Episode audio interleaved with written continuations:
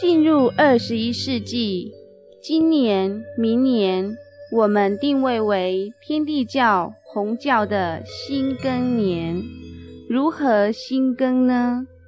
人为万物之灵，亦为天地万物之主宰，而心又为人之主宰，所以心性修养为最高无上的功夫。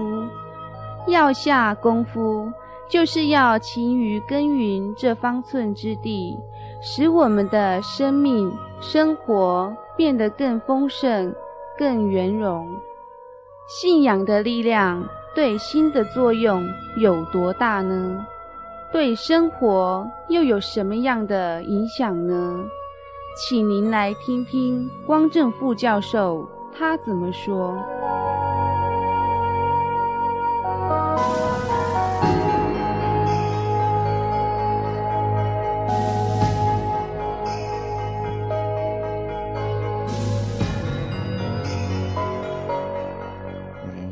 主席，还有各位开老师、各位同奋，大家晚安。啊，我今天是奉命，奉光宗书记的命令来跟各位做这个报告啊。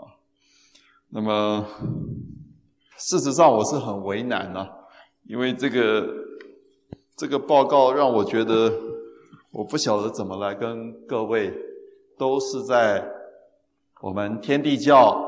第一线弘教的先锋啊，可能跟各位比较起来，我还算第二线。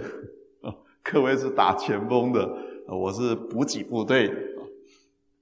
所以要一个补给部队来跟打前锋的这个各位开老师、各位道长来谈这个心田啊，所谓这个自色、人色、天色的这一部分哈。我是有些困惑哈，所以我刚刚在上了光电，我我去祈祷一下哈，我想来怎么跟各位来报告这个题目。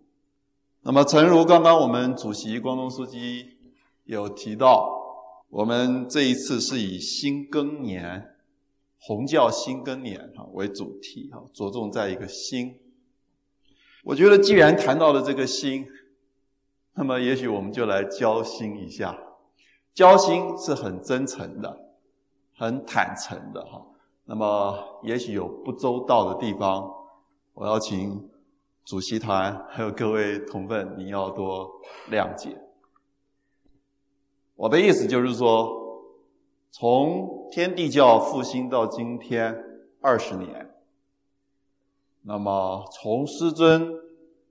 他老人家正道回天到今天六年，往好的方面来看，我个人认为，我们天地教非常的了不起，在世界各大宗教史上，只要他的创教者一离开、一归正、一回天，通常这个教都会面临极大的考验，他的信徒会迅速的流失，他的一些。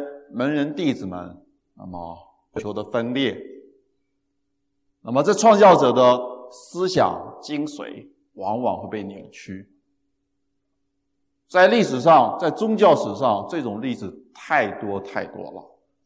两三千年来，唯一能够存留的，我们传统讲是五大宗教，至于其他的，现在也都很少听到。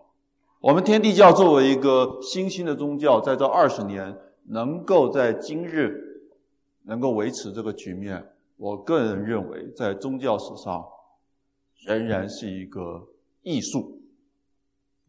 那这是往好的方面讲。往另外一方面讲，不是说坏的，而是说我们所忧心的。我相信各位，您所看到的，跟我所看到的，或者我们所直接感觉到的，我们有时候以这个忧忧虑的眼光来看到看待我们的现况的话，那么我个人是有一些忧虑。比如说，我们弘教的动力是不是降低了？啊，以往师尊他老人家在的时候，弘教的动力是非常的单纯，就是师尊两个字。那么这种情形，师尊他老人家也非常的了解，所以我还记得，在民国八十二年师尊还在的时候，师尊他老人家也有谈到这个问题。那么在整个天上人间沟通的过程当中，那么天上也提醒师尊他老人家这件事情，啊，希望说怎么样让同奋信仰的目标是。集中在上帝，而不是师尊和老人家。啊，因为人总会归天的，上帝，那么永远是我们信仰的核心。怎么样把这个信仰的这个品质、信仰的对象做一个转化，这是非常的重要。师尊他在世的时候，他老人家也非常了解这个问题。宗教不是偶像崇拜，信仰跟偶像崇拜是完全两码的事情。那么，师尊回天之后，到了今天，在维生首席的领导之下，我们不断的在奋斗。但是，就像我们今天免不了在即将跨入二十一世纪的这个现在，我们要醒思，我们有哪些问题是急需要去面对的？如果以我的立场来讲，我觉得第一个我们急需要去坦然面对的，就是我们的信仰的那颗心。我们的心，我们的心田是不是荒芜了？我们的心力是不是有很多的杂质了？甚至说是萎缩了？我们信仰上帝的心在哪里？那么这种感受，我这几年一直是很强烈。尤其当我跟其他的宗教的神职教职人员接触越多的时候，我觉得对我自己的信仰生活，我的省思就越深。所以我愿意从这一方面把我个人的醒思提供给各位您参考。耶稣基督他在世的时候行了很多的神迹，他可以在海面上行走，如履平地；他可以两鱼五饼。给非常多的人的吃，他可以让瞎子得见，让死人复活。他一句话，瞎子眼睛就得到光明。这种在圣经的记载非常的多，所以在耶稣他正道回天，我们都知道是被钉十字架。那甚至罗马人还要嘲笑：你不是行很多神迹吗？你为什么不让上帝来救你呢？你的上帝呢？你的神迹呢？他这样被钉死在十字架上，这是一个很大的一个对当时的基督信徒来讲是一个很大的信仰的冲击，因为当时的人免不了也是因为神迹而相信了耶稣。但是我们在今天来看到两千多年前的那段历史，我们来看为什么基督教两千多年来还有今天的规模？所以我就举一个例子：耶稣当时的十二使徒里面有一位叫彼得。他没什么学问，我印象他是一个渔夫。那么，在耶稣他正道回天被钉死十字架之后，他们这些使徒啊也很紧张，因为当时那个罗马的压力还在，他们这些基督徒是要被抓到，是要被送到那个竞技场，要喂狮子的，是要受到火刑柱去去去去焚烧的，那是生死的考验，不是单纯的这个信仰而已喽。那么已经是这个生死了，所以他们他们也很惶恐，他们到底是不是要继续去行耶稣的道，宣耶稣的福音？耶稣到底是是怎么样？他今天这样子回天了，他们怎么办？哈，所以他们在这些使徒们呢，还有一些弟子们，他们就找了一个阁楼，在阁楼里面，我称之为闭关，其实他们不是闭关，他们在阁楼里面聚会，从早聚会到晚。全部关在里面干什么呢？他们就讨论一个主题，那个主题是耶稣是谁？谁到底是耶稣？因为他们的信仰，他们要必须要有一个明确的一个皈依、哦。有很多人讲，他亲眼看到耶稣行的一些神迹，他必须让后来的进来的门徒知道说，耶稣他被钉十字架一定有他的原因。为什么最后在十字架上没有神迹出现？那么在这样子五十五天的一个。聚会当中，他们这些弟子们，把他们每个人对耶稣所感受到的身教、所听到的言教，他们都拿出来分享。彼此讨论。大概过了差不多五十来天，他们就决定，他们心里清楚了。那么这个这个这个圣经的记载，这这个是非常的呃一种他们讲是一种属灵的一种经验了。好好好，那么在那样的一个气氛之下，那么在场的这些弟子们呢，每个人的这个信仰啊，如火炬般发出熊熊的火光。他们每个人都有十足的信心。经过这五十几天的这种交流，他们有十足的信心，他们要去传耶稣的福音。他们再也没有任何的怀疑，再也没有任何的恐惧。其中那个彼得，据说。他当时下了阁楼，沿着那个大路上一路走过去。那一天下午，他就渡了两千多人皈依了耶稣。他怎么渡呢？他只有讲简单的话：“跟我来，信耶稣的福音。”就这样子简单的话，他那个下午一路走去，就有两千人跟随他。我每次看到这些记者的时候，我就在想，是什么样的力量让彼得有这种魅力？甚至是超越耶稣的魅力。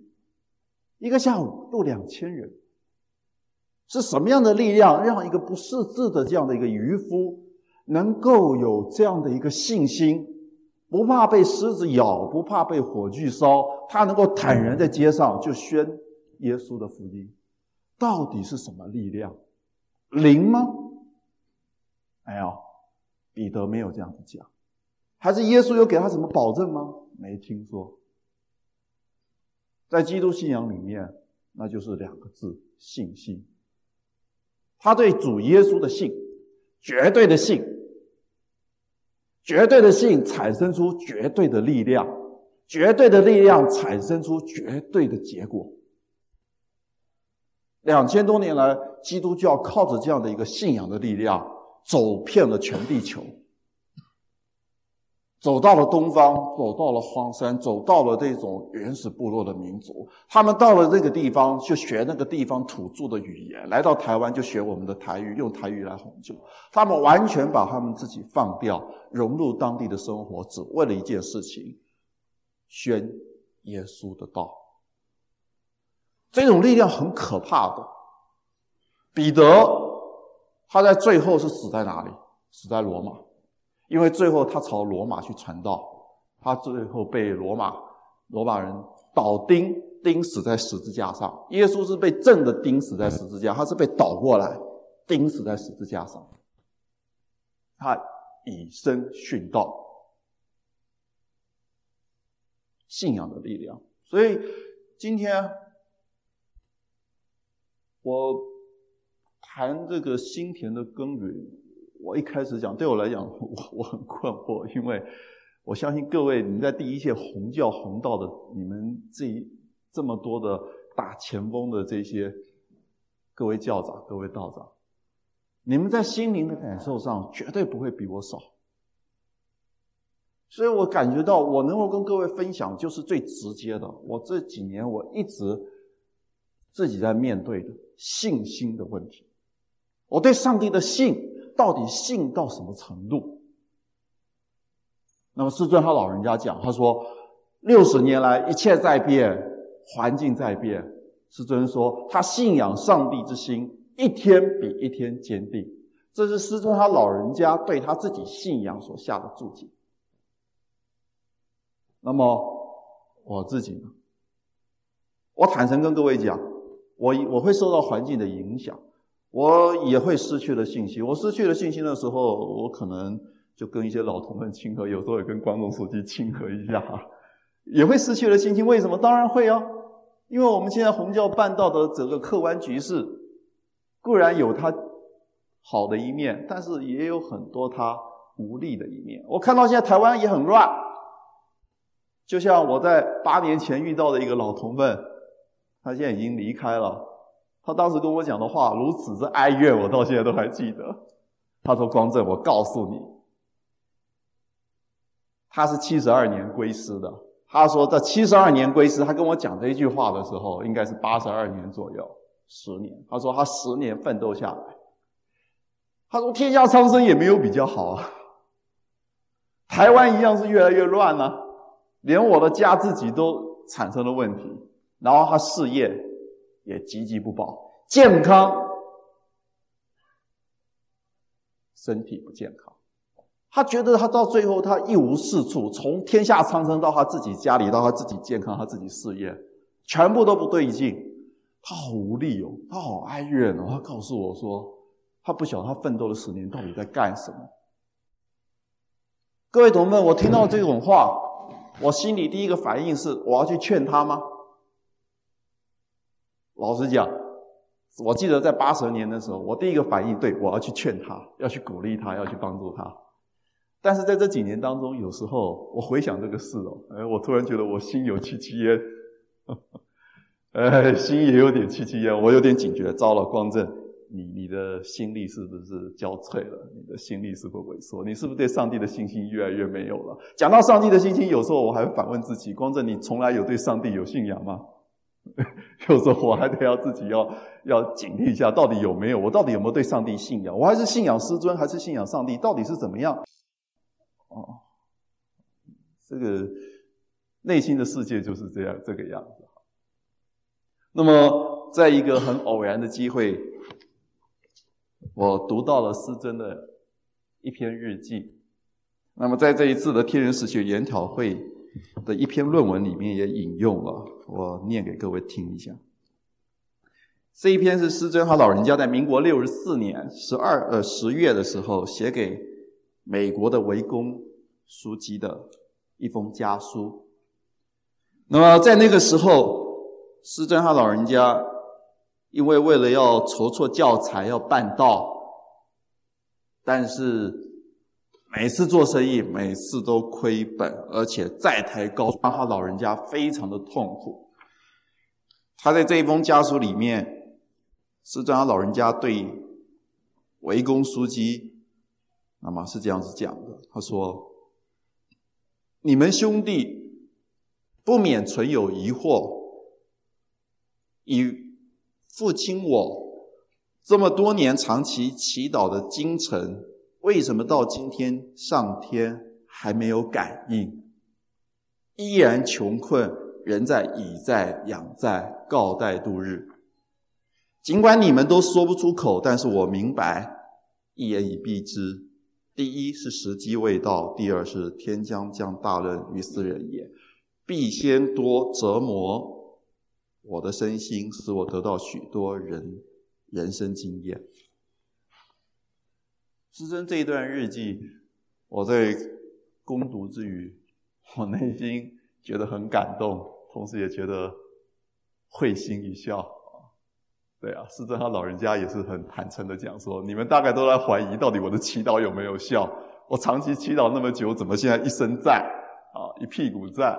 到底上天有没有收到我的祈祷？为什么到现在还没有感应，还没有显化？师尊说：尽管你们弟、你们这几位、你们弟兄嘴巴不讲，但是心里是这样子想的。哎，我觉得师尊他老人家很坦白，这也是我们很多同门的疑问。我黄告念那么多，到底感应来了没有？显化来了没有？师尊他老人家一样提出这个问题，跟他的几个儿子分享。但是师尊他老人家告诉我们，他心里是非常的坚定。两个原因，第一个他是认为时机未到，第二个他认为这是对他的考验。我觉得这就是师尊老人家所带给我们对上帝的信仰的这个信心最好的一个教材。祈祷是不是一祈祷马上就有感应的？显然在师尊的经验也不是这个样子的，这中间有很多的变数的。但是作为一个祈祷，我们的信心，我们的信念。才是最重要的。信心可以让我们的心力发挥出来，信仰的力量可以让我们的心田产生丰硕的成果。没有信仰的力量，就不是宗教徒。不是宗教徒，那我们那么辛苦忙了半天，是为了什么呢？有同们说，我们天地教一定要壮大。抱歉，师尊一开始从复兴天地教就讲，他老人家复兴天地教不是来这个地球上跟其他的宗教争信徒，来看谁的信徒多，不是的，师尊是要来救劫的。所以我们在师尊他老人家的时代就立了这样的一个规模，凡信仰天地教的同们仍可回去信仰他原来的宗教，那度量是非常的大，因为师尊是以救劫为主，他不是来抢信徒。所以各位，我深深感受到，我们今天要谈所谓心田的耕耘，我感受到我们要谈所谓自色、人色、天色，有关我们这一种反省、忏悔的这种经验。我个人感受到。我们最先要的是要回归到我们是一个宗教徒的身份，因为弘教办道办活动，不是宗教徒也能够办活动，而且未必办得比我们差。你只要场地的设计的精美一点，文宣做的精美一点，多懂一点人性的弱点，多设计一些一些能够吸引人人人的兴趣的节目。一样可以把活动场面办得非常的大，一样可以招来很多的人。尤其现在网络兴起之后，那么各种类似老鼠会的这种、这种、这种连串的方式，或者类似直销的这种方式，这种越来越多。这个不需要宗教徒，这个一般人就可以去办很多的活动，去吸引很多的群众，甚至去组政党也可以吸引很多的群众。不需要宗教徒才能够办活动，才能够招揽群众，招揽这个有壮大一个团体，不需要要宗教徒。所以，我深深感觉到，我们今天面对二十一世纪，我们要迈迈出弘弘教的这一步，在台湾如何把我们天地教的这种纠结的。宗旨能够真正落实在我们每一个同分身上，落实在每一个我们台湾同胞的身上，甚至我们进而要扩展到国际、世界各国的人。我们有一个最最重要的一个根本，就是要先回归宗教徒的身份，回归到信仰，就是信仰两个字。我信，我信上帝。但是我信上帝什么呢？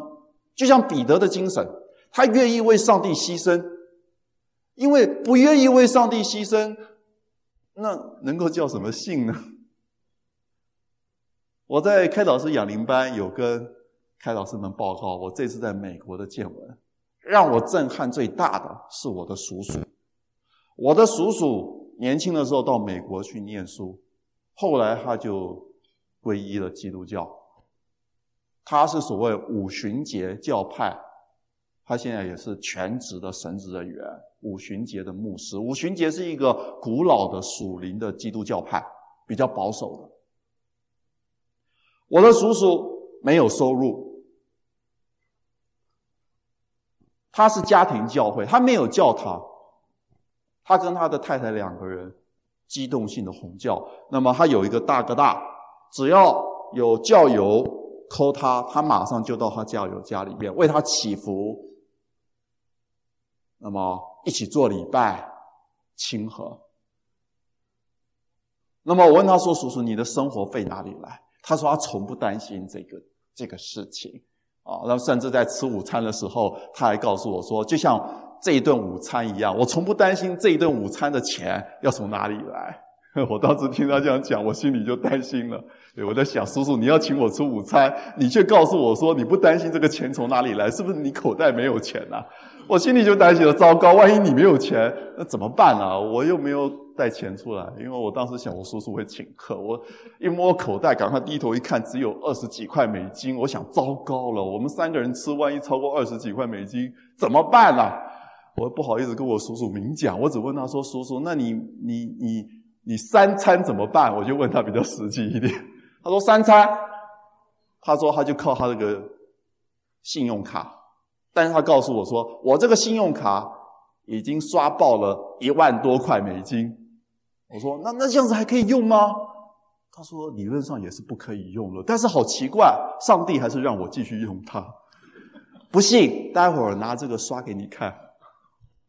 我把那二十块美金已经拿拿在手里了，准备看看到时候怎么样跟那个。餐厅老板要要去打打交道，啊，事实是怎么样呢？我至今也不晓得，反正最后吃饱饭了，我叔叔就去刷了，刷完了就回来了。我跟他问说可以吗？他说没问题，照刷不误。我问我叔叔说：“那你每天都这样过日子，你没有收入啊？”那那你他说也还是有啦，有时候信徒就会教友会捐点钱给他家庭教会，就是他跟他夫妻的生活费。问题这个钱不是固定的，偶尔有，偶尔没有的。他说他是靠上帝来吃饭。他说你不要担心啊，我为上帝，我们两个夫妻都是为上帝做事。上帝要我们活就活，上帝要我们死就死。我有什么好担心的？圣经马太福音有一段就说：“你们这些庸俗的人啊，不要担心没有饭吃，你们要担心的是什么呢？你们能不能去行上帝的道？你不看那个呃野地里的那个花朵，它不愁吃不愁穿，上帝都会养它，何况你们这些要行上帝道的人，上帝为什么不养你们呢？你们这些庸俗的人为什么要去担心？”呃，下一顿没有饭吃，没有衣穿呢？呃，我叔叔马上念了一段圣经告诉我，他马上引述圣经，他他的生活跟圣经是结合在一起的，他的教义跟他的信仰是结合在一起的。我内心非常的震撼，我那二十块美金始终没有用。我叔叔就是这样过活的。最后要分手的时候，我跟我叔叔讲说：“叔叔，作为一个神职人员，同样信仰上帝，我自信我比不上你的信心。”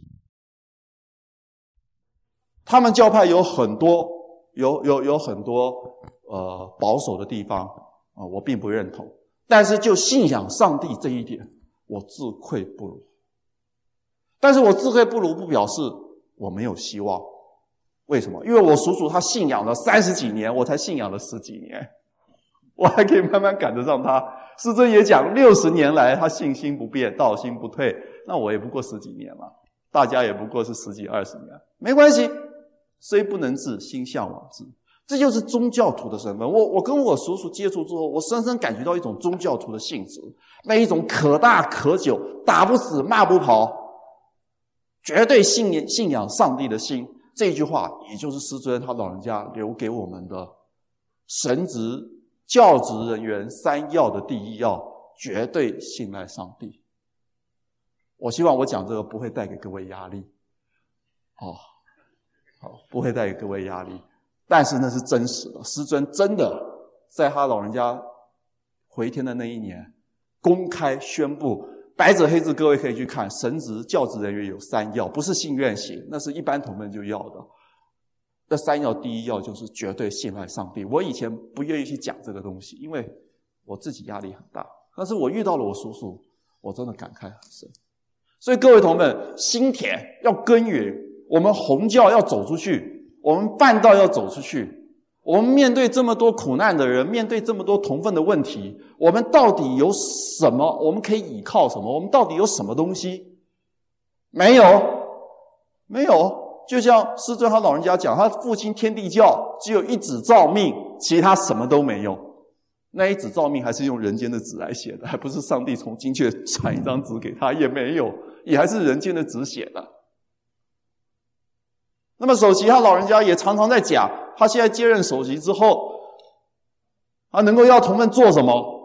天地教没有权，没有钱，没有办法像军军队一样用权力来命令你一定要做什么，也没办法用公司一样用钱用利益，啊来告诉你你要做什么，你不做我就把你 fire 掉，没办法，一样什么都没有。那各位。在基层教院，您在弘教的前锋，那您又有什么？什么都没有，唯一有的信心。有了信心，就有了一切；有了对上帝的信仰，就有了一切。信仰要经过考验，信仰要经过考验。那么。我想，我刚刚跟各位报告我的一些心路历程，那是我个人的考验。我相信，在各位您的心中，您又会有考验。那如果各位同奋，您说，那么请问光正，那么当我信仰遇到考验的时候，我怎么样成长？好吗？我最后可以分享给大家的，第一，多读诗语。所以我们红化委员会。也即将出第二本的诗语，多读诗语。诗语是师尊他老人家一脚步，一步一脚印，一血一泪走出来的，留给我们的最真实的信仰的资料。要读读诗语，在我们压力大的时候去读诗语看看，你会发现我压力再大，原来也没有师尊那时候压力大。当您做生意失败的时候，翻翻看，哇，原来我生意失败也不像师尊那时候债台高筑那么惨。你会赫然发现，原来师尊当时走过来比我们更惨，那么惨烈他都走过来了，我们就有信心。多读诗语，第一个我的建议。第二个，偶尔读读教义经典跟圣训，这很重要的。因为教义经典圣训虽然不是师尊他他老人家修道的这个心路历程，但是教义是师尊他老人家体悟宇宙大道的结晶。我们不了解他老人家的结晶，怎么样循着他老人家这条路去信仰到上帝呢？那么经典是教义的延伸，圣训又是经典的补充。以教义为核心，到经典圣训，有空读一读。这是第二点。第三点，五门功课，我我我我不敢多说，我相信这都是我们都在做的。第三点，我只想提一下，我们多把我们。在光电上念告的意义带到我们的生活上。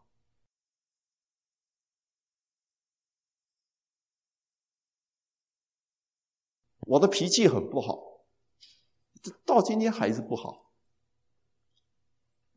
但是我自己要成长的过程当中，我常常只有用这个方法。我今天真的看某个人看得很不顺眼，不愿意跟他讲话。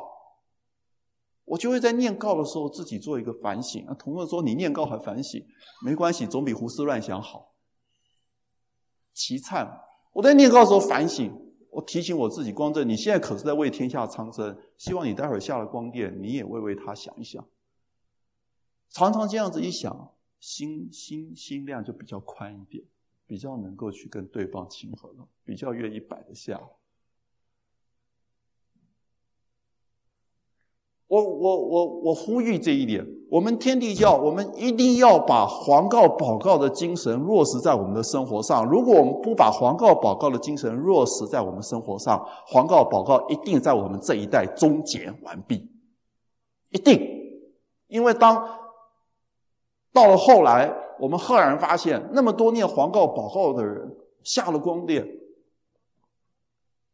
还是没有办法展现出一个忠孝族的一种心胸跟容量。对于我们身边的人，我们嘴巴还是这么样的刻薄，气量还是这么的狭窄。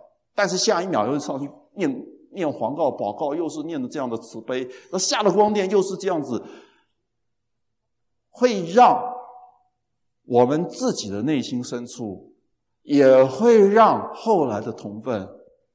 对黄告宝告越来越疏远，这是一个非常大的隐忧。我们唯一的出路，一定就是要回归到黄告宝告的精神。如何把黄告宝告的精神落实在生活上，在家庭里面，尤其是从我们身边的人，这一点是最难的。我承认，最难。度别人容易，度身边的人最难，因为身边的人跟我们啊。关系太密切，你要度他，就意味着你要改变很多你不想改的，那非常的痛苦。各位，这是良心话。但是我们既然有勇气去为天下苍生祈祷，为什么没有勇气改变自己不太想改的那个习惯呢？这是我最后一点的分享。好，那么我想，那么因为待会儿还有其他的专题，我本来。就是也不不晓得要跟各位分享什么哈，所以谈到信心，最后谈到黄告的问题，我希望各位您把它这个当做是一个经验的交流跟分享就好，哦，不要把它当做一个说教，哦，那么这样子各位压力大了，我压力也大了，好，那么呃这不是我的本意，对吧？也谢谢主席团，也谢谢各位同奋。